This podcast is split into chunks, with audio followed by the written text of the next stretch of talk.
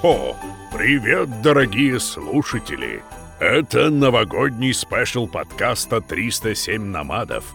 Шоу про жизнь IT и спейса в новых реалиях. Погнали!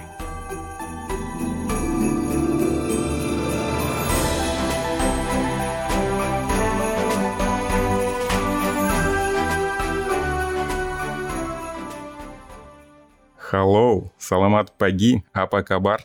Это Костя, который говорит на индонезийском. И говорит он в подкасте 307 номадов. Здесь со мной Ваня. Привет, Вань. Как говорят у нас на Кипре, Гесу, Костя.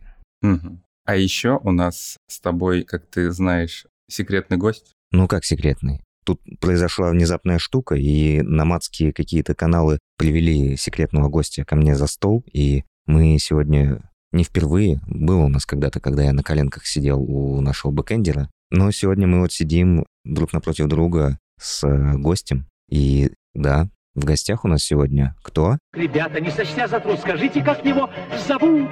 На самом деле в гостях у нас наша продюсерка, а по совместительству employer бренд менеджер компании Space 307 Лада.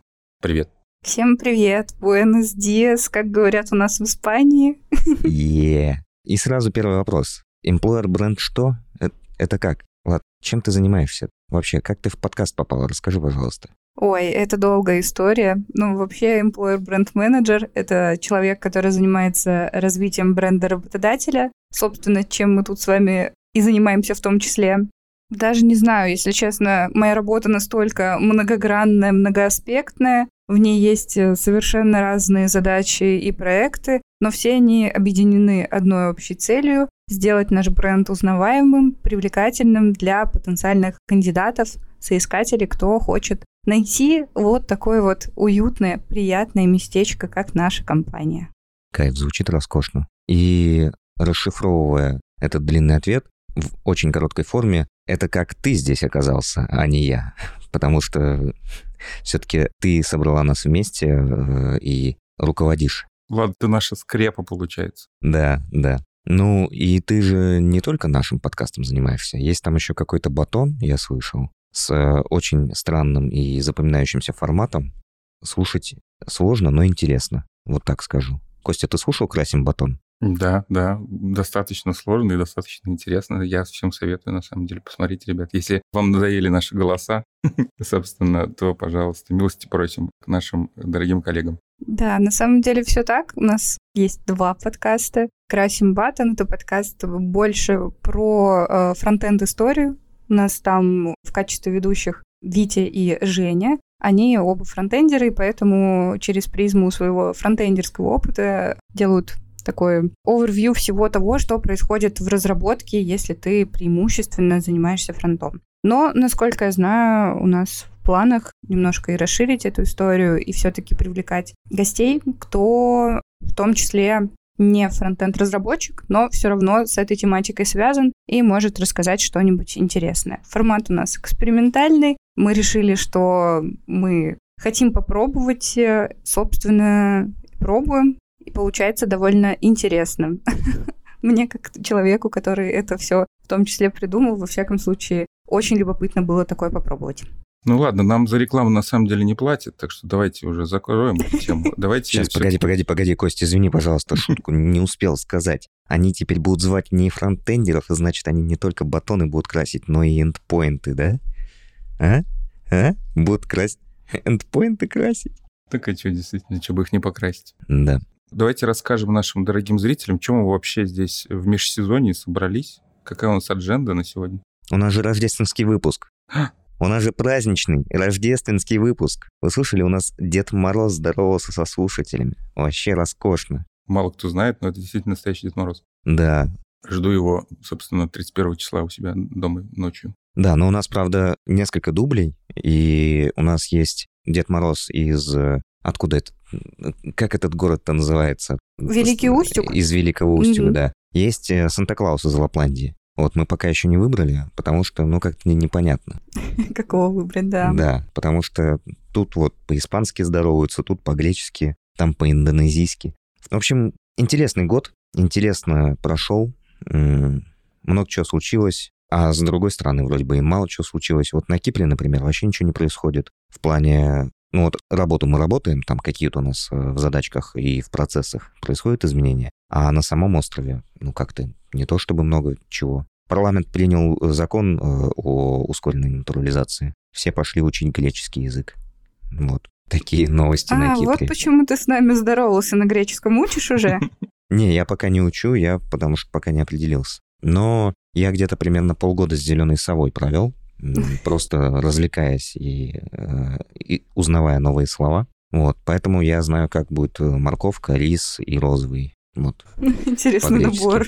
Да. Ну, там еще есть мальчик, девочка и какие-то еще слова, которые я не помню. А, уксус. Хлеб и рыба, кстати, звучат почти одинаково. Псими и псари. Я не помню, что из них что. Вот. Ну, пока, я думаю, тебе не готово натурализировать за такое знание, я думаю. Да, но у меня еще есть время. По закону мне еще три года смотреть э, на море ну, до возможности податься на натурализацию. Не уверен, что буду пользоваться этой возможностью. А может быть, буду. Не знаю, как пойдет. Че, как у вас? Как там?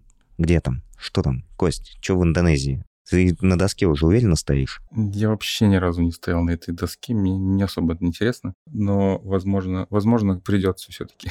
Если парламент Индонезии решит, что нужно ускорить натурализацию и придется учиться стоять на доске, потому что тут без этого, собственно, никак. Я вообще хотел поговорить про новогодние празднования в ваших странах, потому что мы тут собрались втроем, и три человека из разных стран. Почему решил поговорить? Потому что у меня с этим действительно проблема. У меня проблема, например, в Индонезии с новогодним вайбом. Как вы понимаете, здесь погода вообще не меняется круглогодично. Одно и то же. Ну, сейчас тут дожди пошли. Снежка, естественно, нету. И у меня проблема. Проблема в том, что тут как бы Новый год, Новый год празднуют, но они, походу, не знают как.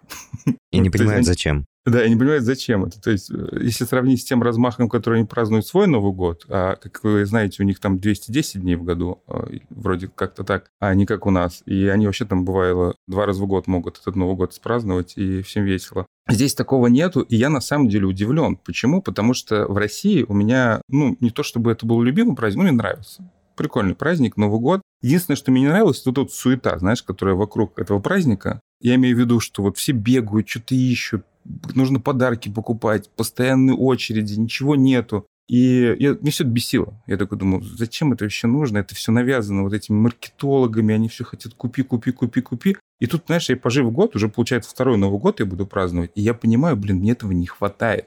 Потому что я сижу и думаю, блин, ну хоть бы какой-нибудь промокодик мне скинули, там, я не знаю, на Новый год, хоть бы мне какую-нибудь сраную печеньку новогоднюю пытались продать. Нету такого, понимаешь? Приходишь в торговый центр, стоит елка где-то в углу. Ну, чистый experience для каких-то ну, приезжих туристов, понимаешь? Ничего такого нет, и тебе приходится вот этот вот mood новогодний выдавливать из себя, знаешь, как вот из э, вот этот вот старый тюбик пасты, который вот чуть-чуть остается, и вот ты с каждым годом ее все выдавливаешь, выдавливаешь. И у нас такого, например, в России не было, потому что ты даже если плохое настроение, ты выходишь, собственно, в сугроб, вокруг там слякоть. Ложишься, смотришь на небо, и тебе сразу празднично. Да, да, все куда-то спешат. Я не думал, что мне вот не будет хватать вот этой вот суеты предновогодней. Она тебе на самом деле поджопники такие дает, что типа, о, давай, все празднуют, и ты празднуй. У тебя должно быть хорошее настроение. Я поэтому хотел спросить у вас, как у вас дела с этим делом? Потому что я знаю, на Кипре тоже с погодой похожая ситуация, но я так понимаю, что дело все-таки не в погоде. Не, дело не в погоде. Ну, я сейчас расскажу, да. Но вот мне интересно услышать, что Лада скажет с ее опытом проживания в Испании. Как у вас с Новым годом? Я подозреваю, что очень похоже на то, как у нас с Новым годом. Новый год не то чтобы прям праздник, а вот Рождество, Рождество — это вообще разгон, да, это прям ух. Поделись, пожалуйста. Да, слушайте, на самом деле у нас в целом в Испании культ праздника, фестивали, тусовки, каждый, наверное, день что-нибудь происходит, ну, во всяком случае, в Барселоне, где я живу. И в том числе это касается и Рождества. Понятное дело, что у нас это более распространенный праздник. Но самый прикол в том, что я еще и в Каталонии живу. И у нас есть тут э, свои особенности традиции, в том числе э, касающиеся именно каких-то таких историй. Например, у нас есть полено, называется Тио.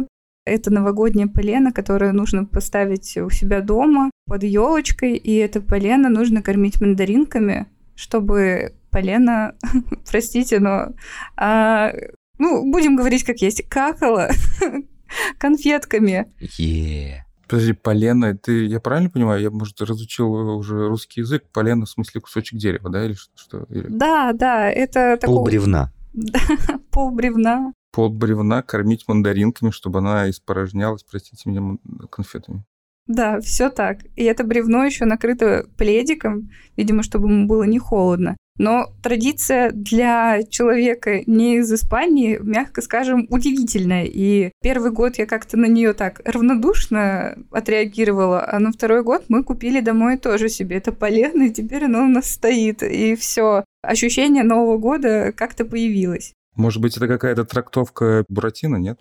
Может быть, они не дочитали просто, как это работать должно.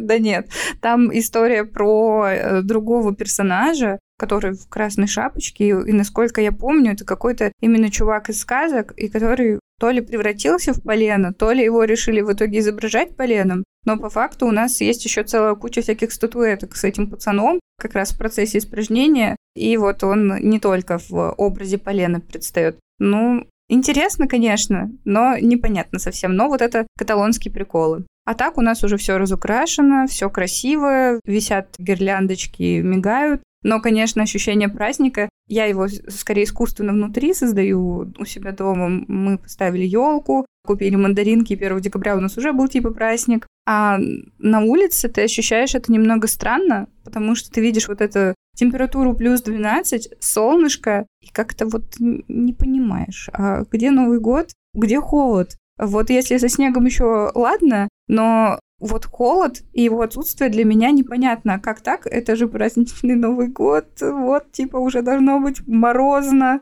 Вот. А, под пальмами не так тебе весело отдыхается в Новый год, да? Ой, ну, на самом деле, мне нравится внешне, но непривычно. Не знаю, может быть, спустя время как-то покажется, что это нормально и наоборот будет восприниматься. Но кажется, что если хочется какого-то прям такого рождественского новогоднего вайба, нужно ехать в какую-нибудь более холодную страну с ярмарками, гирляндами и, возможно, потенциальным снегом. А ты что думаешь? Финляндию на северное побережье. Вообще Неплохо. самое то. Или у них нет северного побережья? Там... А, там Норвегия. Там Норвегия, да? Да. Ну, в общем, вот туда, на скандинавский полуостров. У меня... Что у меня? Я осознал достаточно быстро. Я приехал на остров Кипр в прошлом декабре и практически сразу понял, что здесь люди живут по-другому. Ну, во-первых, здесь никто не отмечает Новый год так, как э, у нас его отмечают. Здесь э, вот в 24 году у меня первый рабочий день 2 января. Всем как бы, ну, Новый год и Новый год. Зато Рождество, Рождество это прям, ой. Причем Рождество здесь православное, но отмечается в 20-х числах декабря, потому что это, кажется, только в, э, при распаде Российской империи там что-то с календарем подкрутили. Ну и, собственно, не знаю, интересно. Мне кажется, мы выросли в стране, которая на зиму укрывается снегом и молится о том, чтобы дожить до весны. И вот это вот ощущение Нового года, когда ты превозмогаешь вот этот холод и пытаешься как-то в эту черную-черную-черную зиму согреться от э, тепла близких, огонечков на елке и вот этого всего, это в нас будет всегда. А в других местах люди по-другому живут. Они по-другому выросли и по-другому чувствуют. Вот э, я вообще не удивлен, что в Индонезии на Новый год люди ну, никак не реагируют. Ну, потому что у них нет этого цикла, им плевать. Это в России, ну, там в северных широтах и глубоко в южных широтах есть день, когда вот зима уже настолько задолбала, уже так вот прям тяжело, что хочется отметить, закусить оливьешечкой и до весны проспать. Вот, поэтому отдыхают все как последний раз. В Индонезии, на Кипре, в Испании, наверное, нет такого яростного разгула отмечать середину зимы. Хотя это даже не середина, но вот примерно так, да? И, не знаю, настроение сами себе создаем. Э, Съездил тут, простите, пожалуйста, ребят, которые слушают э, нас из Российской Федерации, съездил тут в Икею, купил гномов новогодних. Посадил на комод, вместе с женой выбирали гномов. Э, Очень мило получилось. Слушай, у меня же тоже есть Икея здесь. Я знаю, как я себе сделаю настроение. Там стопудово будут какие-нибудь гномы. Вот в Икее сейчас очень новогодняя херня вся происходит. Отлично, все. Я буду праздновать Новый год в Икее. Прикладывай ссылки на гномов. Да, да. Ну, э, если вы живете не в Российской Федерации, не на севере, а где-то в каком-то месте на Средиземноморском побережье или где-то в Азии или еще где-то, идите в Икею. В Икее будет нормальная новогодняя атмосфера. Там, ой, блин, там панды по елкам лазят. Ой, на колесе обозрения маленьком катаются, друг другу подарочки дарят. Прям вообще. Боже, как мило. Да, да, там хорошо. Вот. А так, не знаю, не знаю. Нет особо прям вот новогоднего праздничного настроения. Есть э, новогодняя стрессуха. Ну, не стрессуха, а, а я должен признаться. JavaScript я все еще ненавижу, но я уже как бы и не совсем фронтендер. Вот с недавних, с некоторых пор я, ну, там придумали какую-то роль, которая не, не существует вообще в общепризнанных циркулярах.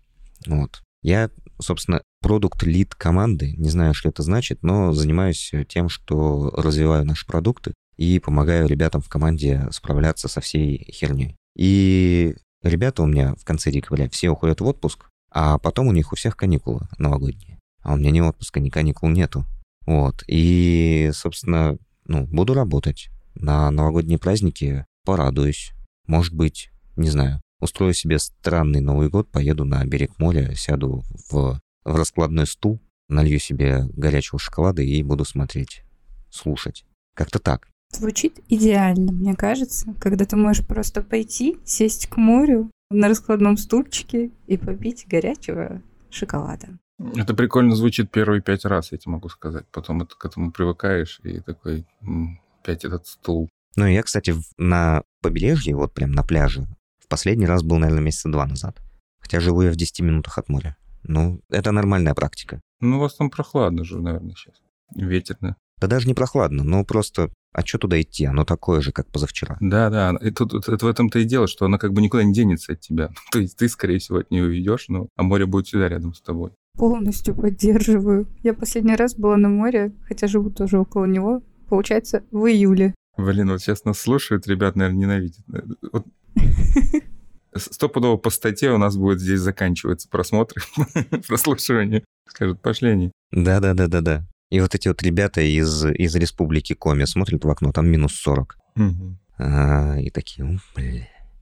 Конечно, отличный подкаст выбрал послушать, рождественский. Ну, слушай, мы же про намады, понимаешь? Да, да. Мы тут смотрели, Spotify нам подкинул статистику. Говорит, слушают-то нас вообще в разных странах мира. Но больше всего... Я, кстати, разгадал. Мне кажется, я понял. У нас э, топ прослушиваний в Spotify — это Турция. Я знаю почему потому что в России купить турецкий аккаунт проще всего. Точно. Вот. Но слушают нас не только в Турции, и это приятно. Слушают нас много где. Подробную статистику давать не буду, потому что не помню. Было бы прикольно иметь корреляцию стран, где есть море, а где нет. Чтобы мы знали, так сказать, своего слушателя. И не шутили больше. Надо будет в чатике этот вопрос поднять. Кстати, угу. приходите в чатик, подписывайтесь, читайте, пишите. Он не мертв, он живее всех живых. И вообще мы будем второй сезон писать, будем там очень активно взаимодействовать. Чатик 37 намадов. Ссылка Телеграме. в описании. Да. Кость, ты что, хотел разгоны какие-то устраивать? Давай, погнали. Я хотел дальше поговорить. Окей, допустим, вы мне рассказали, как... Ты же понимаешь, я тут пытаюсь свои проблемы решить. Вы мне, допустим, сказали, куплю себе полено, э, не знаю, что-нибудь съезжу в Икею и, так сказать, э, себе настроение новогоднее подниму. Окей, давайте поговорим. Принято же, наверное, под конец года э, подводить какие-то итоги, э, вспоминать, как жизнь изменилась. Вот как у вас жизнь изменилась за этот безумный-безумный год, как по мне? Я могу про себя сказать сначала. Хотите, вам хочу рассказать про себя? Давай. Конечно. Смотрите, я вообще удивлен, насколько люди вообще странные существа. Вот, ну, по крайней мере, про себя говорю. О, добро пожаловать в клуб. Я вот про себя думаю, вот когда э, наступил ковид, мы все таки думали, ну это же на пару неделек, ну посидим, поработаем или не поработаем, ну типа потом выйдем в офис. А когда поняли, я, например, когда понял, что это не на две недельки, у меня паника охватила, потому что я такой, я не могу работать дома. Вы знаете, вот эта ситуация, когда ты приболел, но не хочешь больничный брать, ты коллегам пишешь, типа, коллеги, я дома поработаю, Но как бы все понимают, что ты не поработаешь. Ну, ты тебе максимум на 30% будешь работать, а остальное ты будешь себе кофе наливать просто. Потому что дома физически казалось, что невозможно работать, там, типа, очень много дел разных. Вот. А потом оказалось, что нет, все нормально. Даже лучше иногда. Бывает, тебе как бы не надо никуда ехать, там плохая погода, сидишь дома, быстро научился наливать себе чай, все круто. А когда я приехал, например, сюда, я как бы, если что, я переехал в другой климат, первый раз в Азии, не знал, что мне ждет, тоже небольшой страх у меня был. И я такой думаю, блин, еще другой часовой пояс. Я такой думаю, нет, я стопудово не смогу работать. Пойду здесь э, официантом, не знаю, на сигарет подавать. А потом оказалось, представляешь, и получается, и работается. Это я все к чему? Это я к тому, что вот человек, он же очень не склонен к изменениям. Он типа такой, я не хочу... То есть мне мозг говорит всегда, я не хочу меня, не надо меня выводить из зоны комфорта, пожалуйста.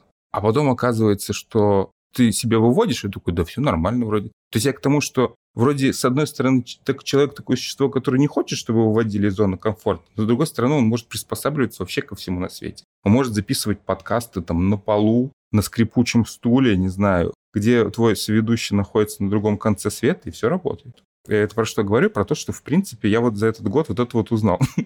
Не то, чтобы это все, что я узнал за этот год, но я просто сегодня об этом думал, и, блин, прикольно, прикольная история. Хотел бы узнать, что вы вообще думаете по поводу... Что, как у вас жизнь помотала, так сказать, в этом году? Что у вас в голове теперь стало? Слушай, ну, на самом деле у меня, наверное, было осознание того, что я человек, который умеет работать дома. Я это поняла тоже еще в ковид. Я раньше очень до ковидные времена очень много времени проводила в офисе, очень много взаимодействовала с людьми вживую. И, конечно, сначала переход на вот эти все удаленные приколы был непривычным, но довольно быстро я приспособилась. И я поняла, что у меня за счет того, что я э, работаю удаленно, есть время на то, чтобы больше работать и больше задач выполнять. И сейчас я, вот приехав э, на Кипр, встречаясь с коллегами, вижу то, что порой я просто так много болтаю, так много хожу за кофе. Это просто кошмар. Я дома столько не пью кофе, сколько и не хожу никуда, сколько в офисе. И с точки зрения, наверное, истории про эффективность, мне явно эффективно работать удаленно. Так я там засиделась, сфокусировалась на своей задаче и решаю ее. Но при этом, скажу честно, вот второе удивление было то, что в офисе это прикольно, потому что ты просто приходишь к человеку, тыкаешь его такой, типа, привет. А, тут вопросик есть, э, очень надо вот сейчас порешать. Одно слово, все, вы решили вопрос. Только ему не прикольно, правда, от этого. Ну, это да, это я согласна. Но вот то, что коммуникация, когда ты вживую общаешься, она, конечно, гораздо быстрее и, наверное, более эмоциональная, потому что ты человека видишь вживую, ты понимаешь, какое у него настроение, состояние себя, и в звонке иногда это сложно, если у вас нет какого-то смолтока, и вы залетели сразу такие с ноги решать вопросики. Так что вот такие у меня получились годовые инсайты, скажем так. Но интересно. А Вань, у тебя как? У меня, ну, по-разному. Во-первых, хочу немножечко назад отмотаться и вот похвалить Костю за то, что он подметил вот эту штуку про мозг не любит изменения, но когда ты изменяешься, он кайфует. А я где-то читал, что это нейрофизиологическая херня, потому что мозг пытается сократить расход энергии, и поэтому не хочет меняться. Но, с другой стороны, у нас в мозгу есть механизмы, которые вырабатывают гормон удовольствия и вот э, генерируют ощущение кайфа от того, что новые нейронные связи возникают. А когда ты чему-то учишься, когда ты меняешься, когда ты что-то делаешь по-другому, что-то делаешь новое, у тебя прорастают новые дорожки в мозгу, и мозг тебя за это вознаграждает. То есть это балансировка такая между тем, чтобы полежать на диване и стартап запустить. И это, ну, изменение это классно, с одной стороны. С другой стороны, к некоторым бывает сложно приспособиться. Вот. Я до сих пор еще, наверное, до конца не пережил тот факт, что я теперь намат. Ну, как намат? Не, я-то не намат, я, я в офисе работаю. Я имею в виду тот факт, что мне пришлось насильно релацироваться. Я пока еще до конца не, не справился, хотя вроде бы уже почти два года. Все равно как-то тяжеловато, грустно, отстойно. Но нахер, это рождественский выпуск, не будем про грустное. Хотя херовенько. Но год, не знаю, как год прошел, э- я, честно говоря, не заметил. Работал, много работал, отпуск не отгулял до конца. Чем-то занимался. Не знаю, не помню. Кнопочки я нажимал, YouTube смотрел. Ну, первые полгода нажимал кнопочки, а вторые полгода больше по планшету стилусом. Какие-то там заметочки, проектики, что-то там туда-сюда. Ну, давай так, а расскажи, тебе нравятся вот эти изменения, которые к тебе пришли в этом году? Ну, да, да. А, ну погоди, погоди, что я говорю, я, я не знаю, чем я занимался. Я же, ну, в течение года примерно я переходил с позиции формашлепа и красильщика кнопок, которого признали агентом. Извините. Э, э, очень сложная шутка. И я переходил на позицию человека, который настраивает жиру и разговаривает с тобой в зуме. Это интересно. Мне, на самом деле, в какой-то момент надоело. Не надоело, я устал писать код. Для того, чтобы сбалансироваться как-то, я по выходным все равно пишу код, но без дедлайнов и без, э, без задачек. А самому код писать я что-то как-то больше не очень интересно. Вроде бы у меня получается разговаривать с людьми, вроде бы вот как-то налаживать процессы иногда получается. Надо развивать этот скилл. Мне нравится, мне прикольно. И э, вот про зум-колы, мне кажется, я осваиваю какой-то дзен зум-колов. Мне все еще интереснее и приятнее разговаривать с людьми вживую, потому что, ну, как Лада подметила, это несравнимые вещи. Это другой опыт. Но я за собой заметил, что когда начинается зум-кол, я всегда стараюсь сначала small прогнать. Э, если я собираю этот зум-кол, если я не собираю этот зум-кол, меня позвали, и кто-то не прогоняет small а сразу начинает с места в карьер. Я такой, блин, ну что ж ты делаешь? Как же мы настроение-то поймаем? А так, прогнал маленький small обсудил погодку, там чуть-чуть э, какие-то вопросики не связаны. И пошел задачу решать. В целом, прикольно, прикольно. Что еще можно сказать? Несколько раз слетал в Россию поделать там всякие дела.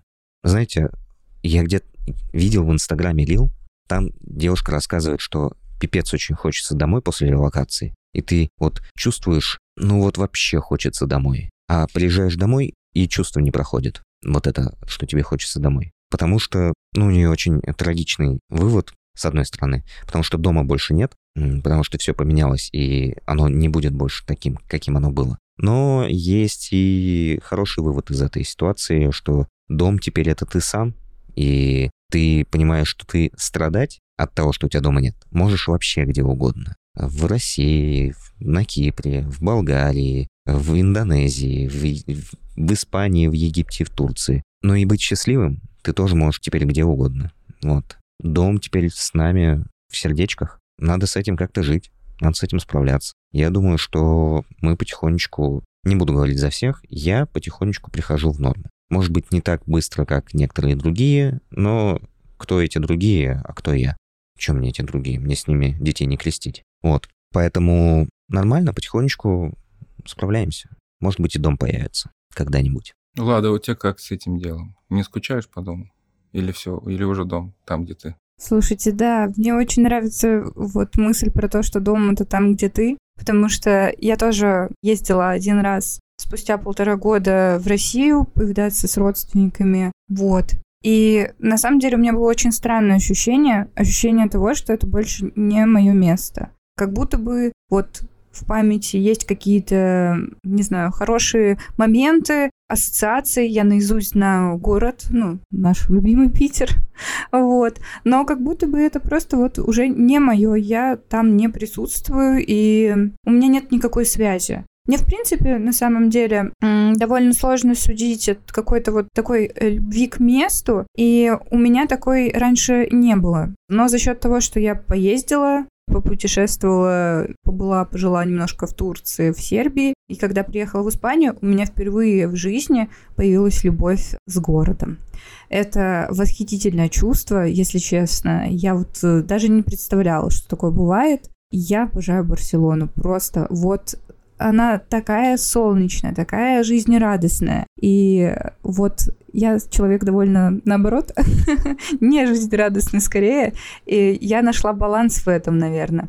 Я поняла то, что моя меланхолия, она хорошо дружит с жизнерадостной атмосферой вокруг, и получается какой-то баланс. Поэтому я уже дома, и ощущение того, что вот, это то место, где я должна быть. Ну, я так понимаю, испанский ты учишь и там посматриваешь, что парламент про натурализацию говорит, да? Конечно, конечно. Или Клара, как говорят у нас в Испании. Окей, Костя, а у тебя как? Слушайте, а вот, Ваня, ты вот рассказывал про то, что у нас вот в воспоминаниях, ну, про эту девчонку, которая Брилс говорила, что она приехала в Россию, это как будто вот другая страна. Мне интересно, у нас... Э, я что больше всего боюсь, это то, что, знаете, я стану как вот этот чувак из Брайтон-Бич, который, вот он такой, короче, пожил где-то в Америке, и у него в голове вот этот вот 90-е в России осталось, и он такой, типа, ну вы там, как с медведями, там, как корка-то моя лежит еще, ну, знаешь, вот такие вот, типа. И вот думаю, у меня просто, это называется snapshot ы, знаешь, то есть, типа, мы, короче, просто у нас воспоминания постоянно бэкапятся, бэкапятся, бэкапятся, а потом, короче, источник данных пропал, и мы как бы на последнем бэкапе. И мы, когда вспоминаем о родине, типа о нашем доме, мы, типа, как-то выгружаем этот последний бэкап, он вообще уже устарел, его как бы уже удалить пора. А нельзя, потому что он единственный. И интересно, вот мы будем такие или нет? Да, обязательно будем. Да мы уже такие. Просто интернет же, интернет, мы же все видим, там, смотрим новости, как бы понимаем. Но все равно, конечно, прочувствовать вот это то, что там происходит в другом месте, это, наверное, невозможно. Возможно, в зуме какая-нибудь технология появится. Знаете, вот все мечтают о том, чтобы можно было вкус, вот этот вот, ну, запах, запах, да, передать на расстояние. Кость, Кость, э, в зуме появится технология отпуск в России. Вот, вот это было прикольно. На этом нужно думать, а не вот эти всякие ваши э, прочие АИ и э, всякие штуки. Но ты же слышал, мы говорили про зум-колы и работу в офисе. Это совершенно разные вещи. Ну и просто используя интернет, ты не можешь почувствовать, как, как там, э, что там происходит. Это вот надо поехать туда, в метро спуститься, посмотреть, что там, насколько хмурые у людей лица. Запахи бы помогли бы, конечно. Да, не, ну просто хмурые, потому что в метро всегда у людей обычно хмурые лица. Но хмурость эта, она балансируется в зависимости от э, обстановочки вообще. Вот, может быть похмурее, может быть повеселее. В субботу чуть пободрее хмурость, чем Обожаю в понедельник. палитру. Да, я наконец знаю, почему в Индонезии никогда не построят метро, потому что здесь все время улыбчивые люди. И они просто не смогут спускаться, у них не получится. По поводу того, что как я скучаю, я на самом деле не то чтобы там по какому-то месту скучаю, по людям скучаю. Потому что у меня здесь действительно проблема, здесь есть знакомые, но там, не знаю, мамы с папой нету, мама с папой в России, хочется их ну, как-то ощутить э, не только по всяким соцсетям и созвонам, а, Хочется коллег, кстати, потрогать, как они вообще настоят. Возможно, может быть, у меня вообще... Я придумал себе, что я работаю в какой-то компании, и все эти люди сгенерированные. Представляешь, на самом деле, как окажется? Что просто мы, просто когда ушли на э, ковид, мы на самом деле, у нас коллеги все сгенерированы нейросетью, они придумывают всякие таски, звонят тебе в зуме, а на самом деле их не существует. Понимаешь? А на самом деле ты лежишь э, в ванне с желе, и у тебя в позвоночник этот штекер вставлен. Вот-вот, вот-вот. А тем более, когда ты живешь на острове, который находится черт знает где, ты вообще начинаешь там немножко путаться в реально, как у вас там в Европе, что-то как, как люди в штанах выглядят. Ну, знаешь, вот такие какие-то вещи. В общем, мне, мне не хватает не то чтобы места, мне не хватает... Я, я готов смириться там с отсутствием снега, к этим метелям, вот этим вот замечательным э, порывистым ветром, что там еще есть, сосулям. Это я как бы готов. Я могу без этого жить. А вот именно без живого общения с людьми, ну, которые мне близки, с которыми я работал, вот это, конечно, не хватает. Я говорил, что я на самом деле подкастом ты занимаюсь, чтобы поговорить об этом. Вот.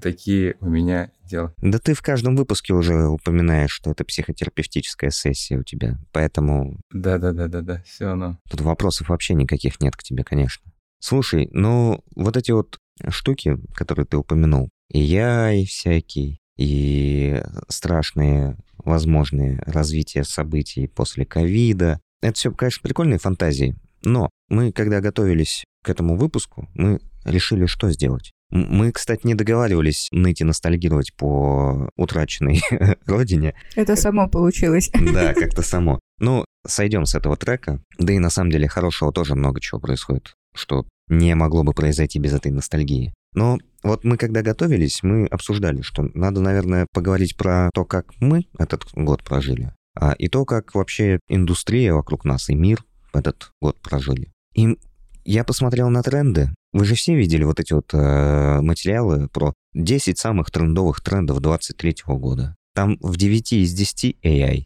Угу. Да. Все, приехали. Закрыли тему. Пипец. Не, ну получается, что что?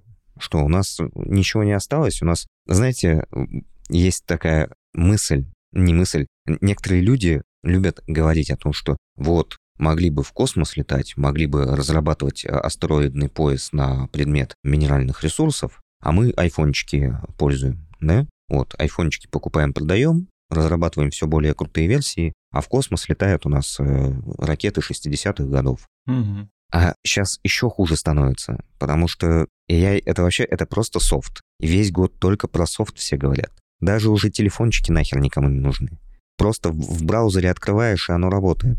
Так и самое интересное, что говорят, мне кажется, все-таки большинство людей не пользовались этим. То есть это такой тренд, который у всех на слуху, который вокруг нас, он работает, но не все толком понимают вообще, что это такое вообще и зачем это нужно. Да, ну и, и может быть не все пользуются сами, но совершенно точно пользуются результатами. Ну да. Потому что все платформы, какие-то огромные, не знаю, магазины, рекламные площадки, тиктоки, инстаграмы, все вообще, оно уже на нейронках, на искусственном интеллекте так или иначе работает э, в той или иной степени. Некоторыми нейронками ты можешь попользоваться сам. Если ты не разработчик, а там, ну, какой-нибудь чат GPT, Midjourney, вот это вот все. Ну, очень-очень-очень много искусственного интеллекта, который вокруг нас. И я тут читал прогнозы, говорят, что общий искусственный интеллект может появиться в этом десятилетии. А если не появится в этом, то почти точно в следующем появится. Это будет вообще страшно.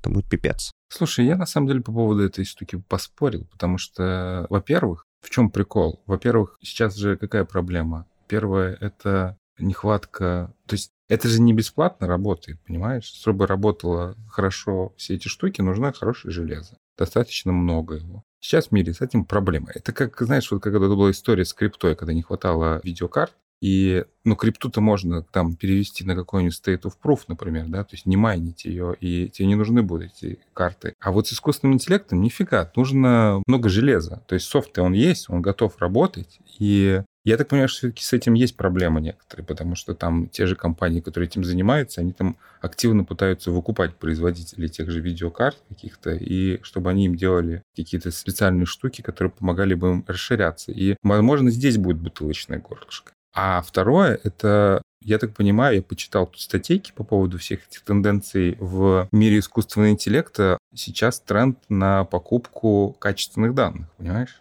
То есть, окей, может быть, сейчас искусственный интеллект может отличить э, там одного песика от другого, но каких-то качественных данных, на которых эта вся штука должна обучаться, их не хватает. И сейчас готовы эти компании платить большие деньги за сбор этой штуки. И, возможно, в следующем году как раз будет тенденция на сбор этих качественных данных. А мы, как разработчики, если хотим остановить эту вакханалию, должны перестать, собственно, эти качественные данные генерировать, я считаю. Как тебе такая идея? Не, я считаю, надо э, цифровое сопротивление, надо класть сервера. Мы, как разработчики, проходим собесы. Нужно контрибьютить говно в open source просто, понимаешь? Да, да, контрибьютить говно в open source. Он сегодня утром, я читал, э, какой-то чувак законтрибьютил в NPM, и там Ledger лег, у кого-то деньги украли. Во-во-во, да. Короче, устраиваешься в компанию, кладешь сервера так, чтобы не поднять было, удаляешь бэкапы и увольняешься. И так по кругу, чтобы никаких качественных данных. Нам не нужно восстание машин. Я так считаю. Ладушка, скажи, пожалуйста, что ты думаешь про AI?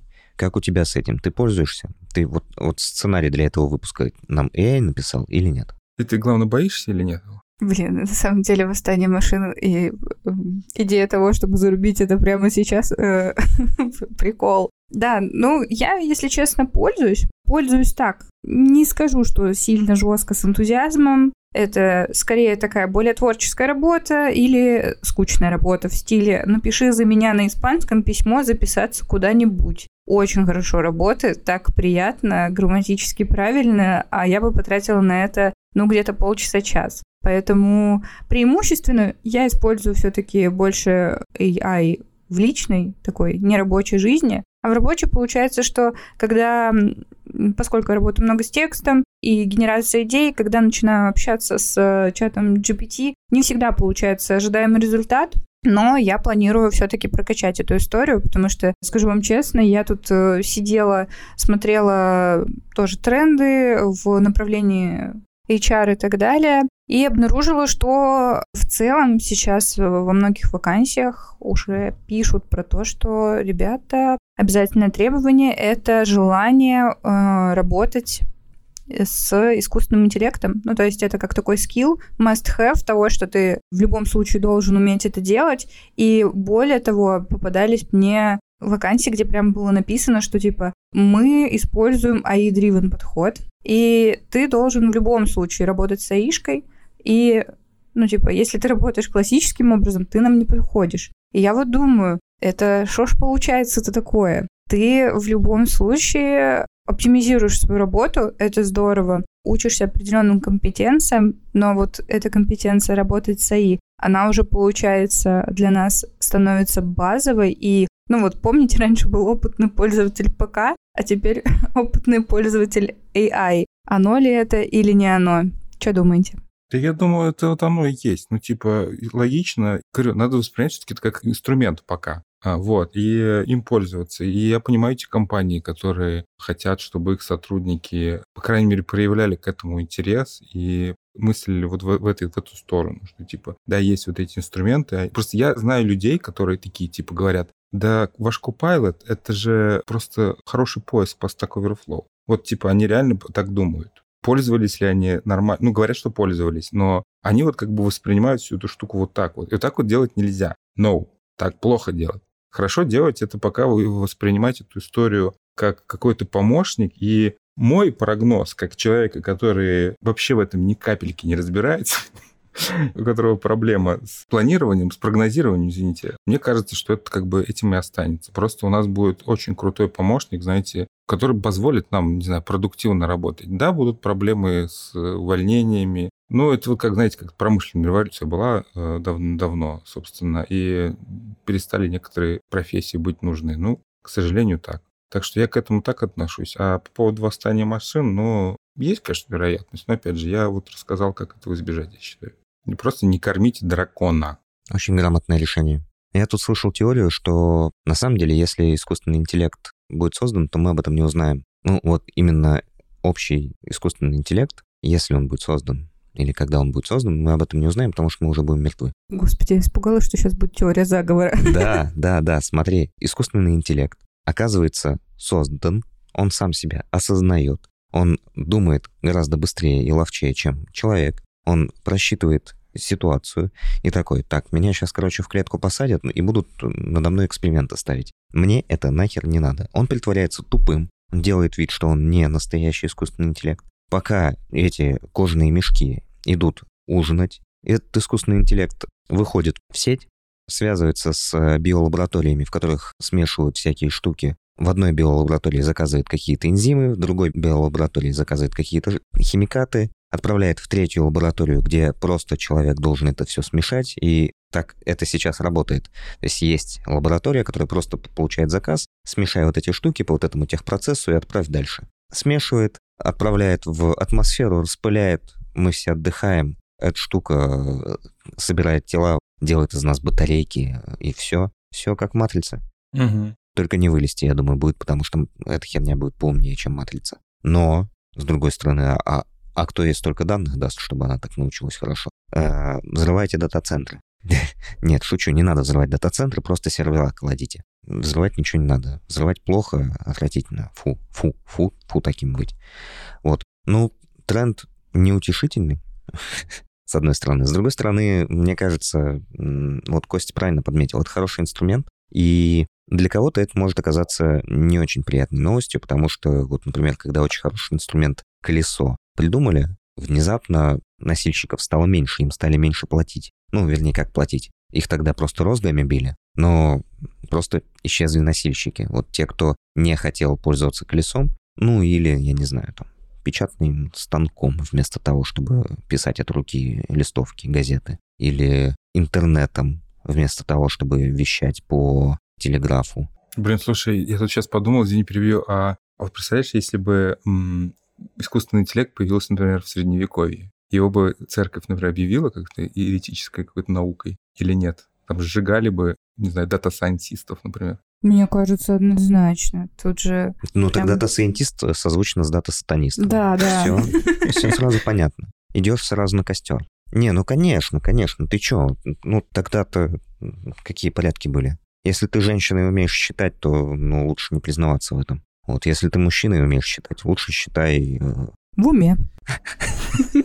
Да, хорошая, хорошая. Вот. И да, да, я думаю, было бы так себе. А сейчас искусственный интеллект, он просто займет нишу каких-то рутинных вещей. Ну, господи, мы об этом всем говорили уже в выпуске подкаста. Дорогие слушатели, переслушайте или послушайте, если не слышали. Давайте не будем, не будем на этом так сильно стопориться. Что у нас еще в этом году произошло, кроме всяких каких-то странных, неприятных вещей? Не знаю, Тейлор Свифт стала какая-то суперизвестная почему-то. Можем про это говорить. Не знаю. Ты фанат Тейлор Свифт, признавайся. меня прошло. Ну вот, она, оказывается, съездила в какое-то турне, и ее турне заработало какое-то там несколько процентов ВВП США, понимаешь? Как бы неплохо. Отлично поработала. Теперь можно и в отпуск.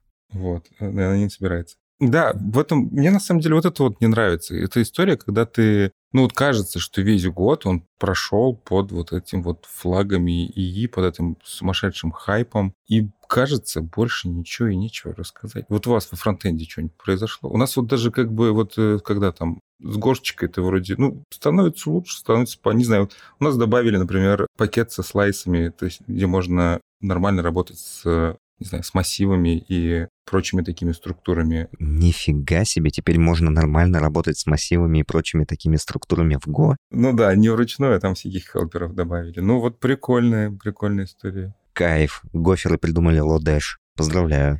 Это очень похвально. А во фронтенде не знаю. Я повторюсь, я полгода уже вроде как особо за фронтендом не интересуюсь, а интересно мне перестало быть еще за полгода до этого. Ну, наверное, штуки три фреймворка вышли, штук 8 версий TypeScript. Там что-то добавили, что-то интересное выкатили. Говорят, в Next теперь можно SQL-запросы прям в React-компонентах херачить. PHP новый придумали вот поверх Next и React.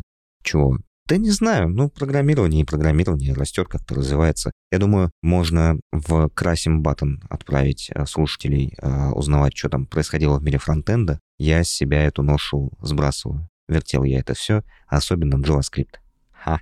Ладушка, скажи, пожалуйста, что в работе у тебя поменялось за год в вашей сфере hr Ой, на hr это сложно сказать. Я, наверное, больше отвечу за свое направление. Честно говоря, у нас все довольно тоже классические, есть определенные инструменты, с которыми мы работаем, а определенные векторы, куда развивается индустрия. Для меня, если честно, наверное, приятным открытием стало то, что, посмотрев исследования русскоязычных IT-компаний, очень много достойных компаний сейчас присутствуют на рынке с развитым employer-брендом. Это очень здорово, когда есть такая развивающаяся ниша, в ней очень интересно работать, потому что у тебя есть всегда челлендж, есть коллеги, с которыми можно поделиться опытом э, из других компаний, э, обменяться какими-то знаниями, посмотреть, как они с чем-то справляются, как ты можешь справиться с этим у себя.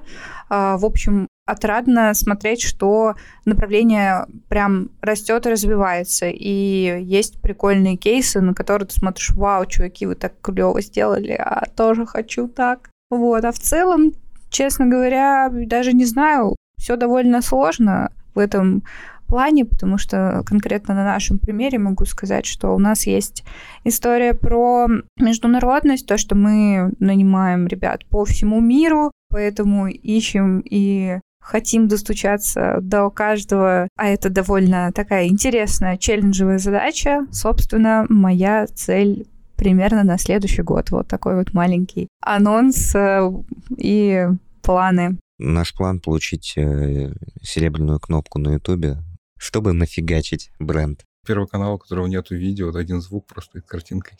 Получить серебряную кнопку. Да, зато с серебряной кнопкой.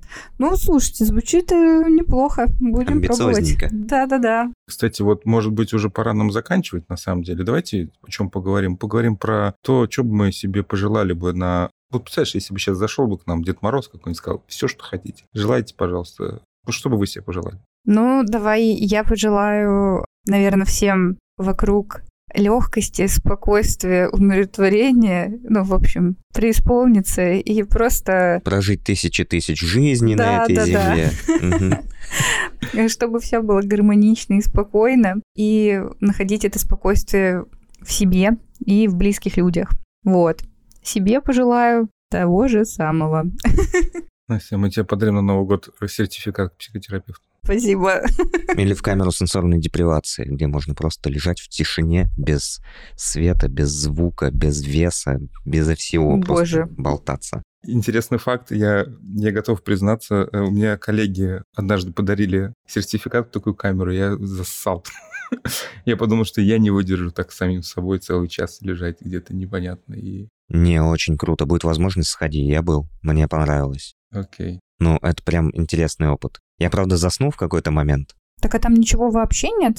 Там соленая вода, очень соленая, Мгм. пересоленная, для того, чтобы она тебя держала на себе. Вау. Она температуры твоего тела, то есть ты в нее ложишься, э, это большая такая, типа, ванна, камера, ты не касаешься стенок, ты не касаешься дна, ты лежишь в воде, тебе не надо ничего делать для того, чтобы оставаться на плаву, выключается свет, герметичное, звукоизолированное э, помещение, ты ничего не видишь, ничего не слышишь, ничего не касаешься, не ощущаешь своего веса, час. Это потрясно, это очень классно. Причем в какой-то момент у тебя пропадает ощущение времени, в какой-то момент ты можешь заснуть и проснуться и не понять, ты спал или не спал, потому что ничего вокруг тебя не меняется. Были там в 60-х, в 70-х, в эпоху исследования психоактивных веществ, всякие эксперименты с тем, как под психоактивными веществами туда закидывали людей, они с ума сходили. Ну зачем так себя мучить? Достаточно просто полежать там не сутки, а 30, 40, 50, 60 минут, нормально выдохнуть, очень круто расслабляет, очень классно бодрит сознание и позволяет на самом деле вот все мысли свои передумать. И не бойся, Кость, даже если мысли тебе твои не очень нравятся и комфортные, за час они сами устанут думаться. То есть э, нормально, нормально все будет хорошо. Ну, тут вот есть в Убуде у нас такие сессии, ты на три дня просто в полной темноте тусуешься. Ретрит. Ретрит, да, в три дня в полной темноте, без ничего. Вот это вот experience, я думаю. Не, ну это хардкор. Это хардкор. Я бы не хотел. Я бы хотел в ретрит, где никто не коммуницирует. Вот есть такие обычные, типа лайтовые ретриты, где ты неделю там медитируешь, подметаешь, э, готовишь еду, ешь, э, медитируешь. Ешь, молись, люби. Э, Да, да, вот ешь, молись, люби, просто сидишь и пялишься на то, как муравей несет э, зерно к себе домой. Шикарно. Я считаю, было бы очень круто. Ну, то есть это твое желание? Разговаривать. Да, да. Ну, а, нет, нет, нет. Э, Не, это не, не, А, все, Это- оно было одно. Приезжай ко мне, наконец-то. Но я приеду. Я, я думаю, что я доеду до тебя, может быть, к концу зимы, как пойдет. Ну вот, исполнишь свое Вот. желание. Э, может быть, даже в ретрит сгоняю. Но не уверен. А желание у меня вот такое. Мне хотелось бы. Ну, материально это все шелуха. Это ерунда. А паспорт э, сильный, тоже шелуха, это не очень интересно. Но очень хотелось бы, конечно. А вот чего на самом деле хотелось бы, это так перестроить свой мозг, попросить Деда Мороза, чтобы он перестроил химию моего мозга, так, чтобы мне меньше хотелось лениться и больше хотелось меняться. Чтобы мозг мой, наконец-то, на нейрофизиологическом уровне поверил, что у меня хватит денег его накормить глюкозой. Типа, чувак, успокойся, не надо экономить энергию, давай работать. Давай меняться, давай находить новые пути и вот это все. Потому что, ну, лень иногда, она утомляет. Хотелось бы меняться, хотелось бы справляться, хотелось бы становиться сильнее. Я, наверное, мог бы этого всем посоветовать, всем загадать такую штуку.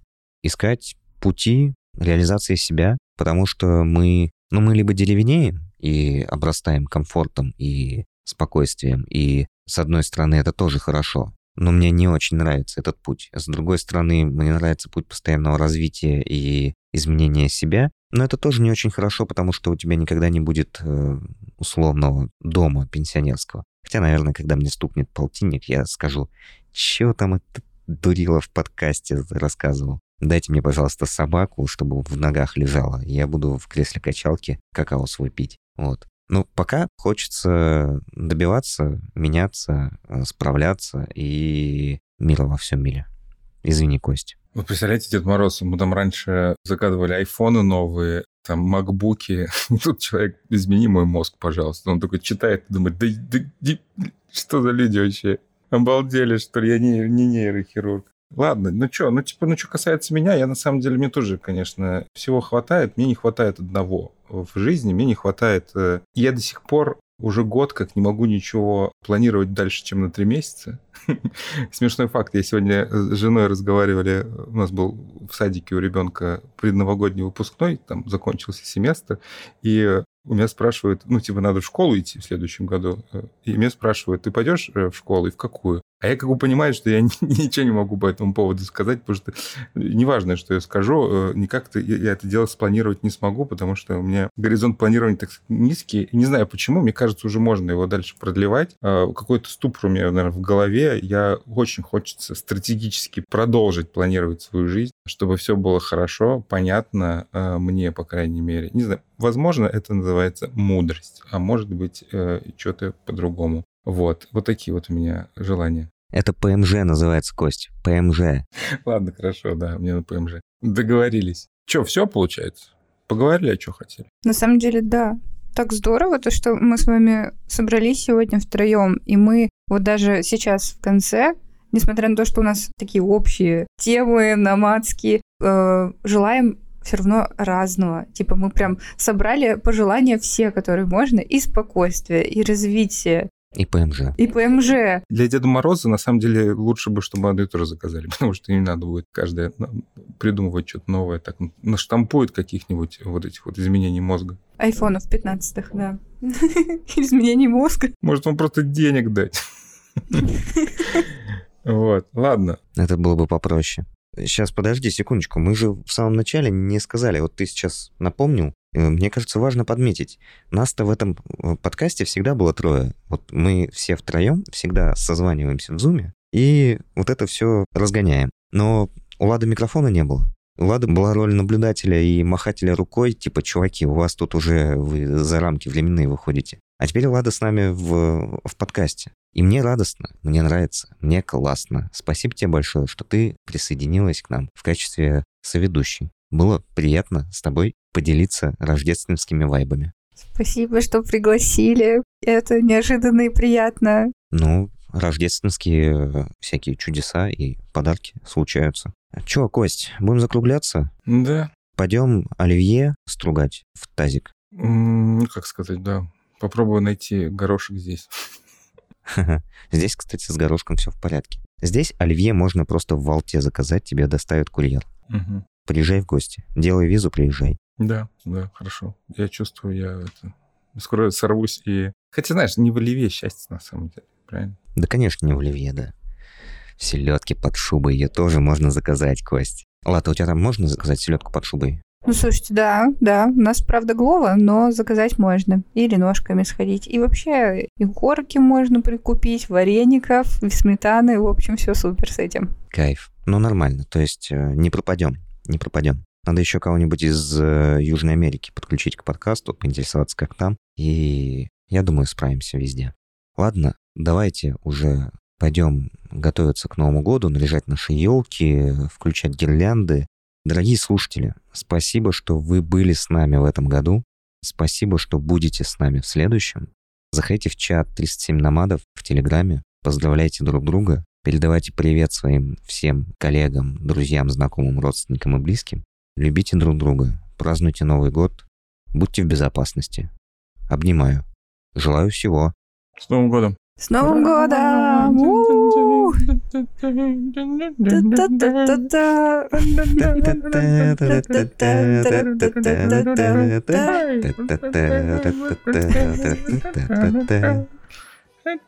Джингл мне нужен закрывающий. Да. Все, пока. Пока-пока, адиос. Пока.